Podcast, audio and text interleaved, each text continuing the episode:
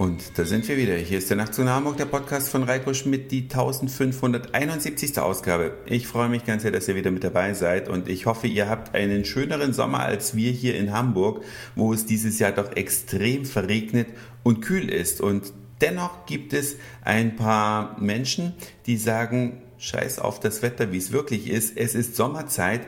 Ich kleide mich sommerlich und trage dazu auch die passenden Schuhe. Und der eine oder andere hat es schon auf dem Facebook-Profil von Nachtzug nach Hamburg gesehen. Ich habe da an einer Bushaltestelle einfach mal ein paar Schuhe fotografiert und zwar an dem Tag hat es strömend geregnet und dennoch hatte die Person Flipflops an ist natürlich einerseits genau das richtige Schuhwerk, weil man bekommt keine nassen Füße, wenn man Turnschuhe trägt, die aus Stoff sind, denn das Wasser läuft ja quasi immer gleich wieder raus und die Füße trocknen schneller.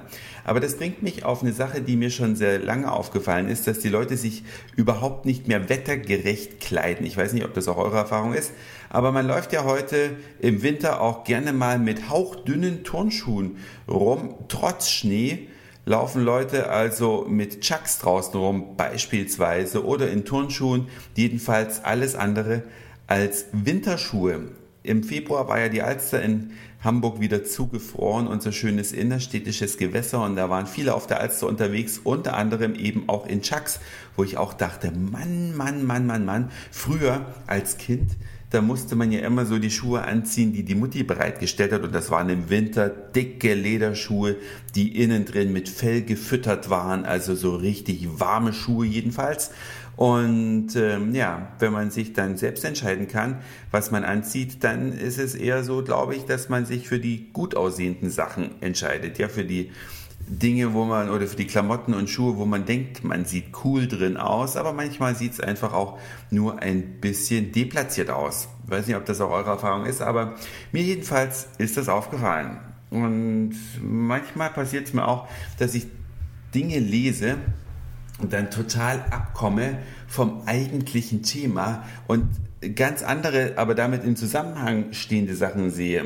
Beispielsweise ist ja, ich glaube vorgestern war es, dieser schreckliche Überfall auf das Kino oder ein Kino in den Vereinigten Staaten passiert, wo einfach unschuldige Kinobesucher erschossen worden sind. Und das ist eine ganz tragische, dramatische, mich bedrückende Sache. Aber in der Meldung, die darüber berichtete, stand halt auch, dass einige Kinder und sogar Babys im Kino gewesen sind. Noch dazu sollte erwähnt werden, es ging um den Film Batman, Teil 3. Ja, der ist also auf jeden Fall nicht für Kinder ab 0 Jahre zugelassen. Und zweitens war es eine Mitternachtsvorstellung. Und das ist mir dann so aufgefallen, dass ich denke, hey, was machen Babys bitte um Mitternacht im Kino?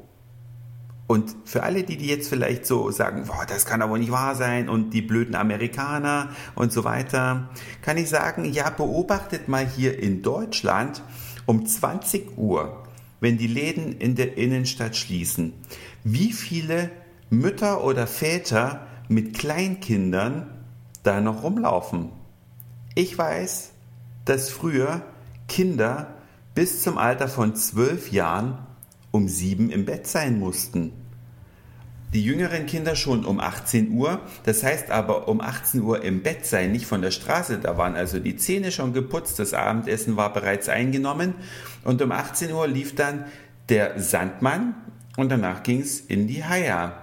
Und als die Kinder dann größer wurden, ich glaube sogar bei mir war das selbst auch so bis zum Alter von 12, musste ich, glaube ich, 19 Uhr im Bett liegen. Ja. Und heute rennen um 20 Uhr noch irgendwelche sechs, sieben, achtjährigen Steppkes durch die Stra Stadt, durch die Straßen der Stadt. Und das finde ich schon ein bisschen verrückt, ne? Weil Kinder brauchen ihren Schlaf. Und dann sind sie auch nicht so unausgeglichen im Kindergarten und äh, überhaupt für ein gesünderes Leben. Weiß nicht, ob ich das übertrieben finde. Wie findet ihr das? Wann sollten Kinder im Bett sein? Sagen wir mal, wann sollte ein Achtjähriger im Bett sein und wann sollte ein Zwölfjähriger im Bett sein? Könnt ihr mir ja mal schreiben, vielleicht auch, wie ihr das handhabt, wenn ihr auch Kinder habt. Würde mich sehr interessieren. Das war's nämlich schon für heute. Dankeschön fürs Zuhören, für den Speicherplatz auf euren Geräten. Ich sag Moin, Mahlzeit oder guten Abend, je nachdem, wann ihr mich hier gerade gehört habt. Und vielleicht hören wir uns schon morgen wieder. Euer Reiko.